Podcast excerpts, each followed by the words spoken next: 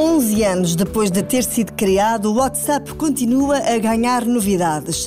Esta, que é uma das plataformas de troca de mensagens mais usada, anunciou no início deste mês que a versão de computador passa a poder ser usada para fazer chamadas de voz e videochamadas individuais.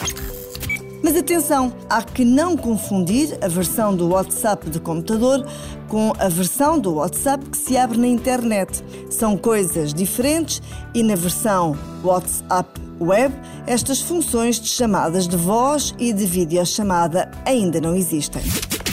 Ao nível da segurança, tal como acontece com as mensagens escritas, o WhatsApp garante que as chamadas de voz e de vídeo são encriptadas.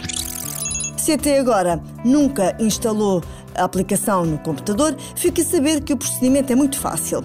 Basta, através do browser que usa habitualmente, ir à página do WhatsApp e descarregar a aplicação.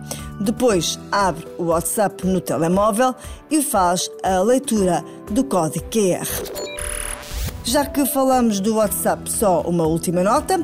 A app está a preparar outras novidades ao nível da partilha de imagens parece que vão ser temporárias e que se vão apagar automaticamente após algum tempo de partilha.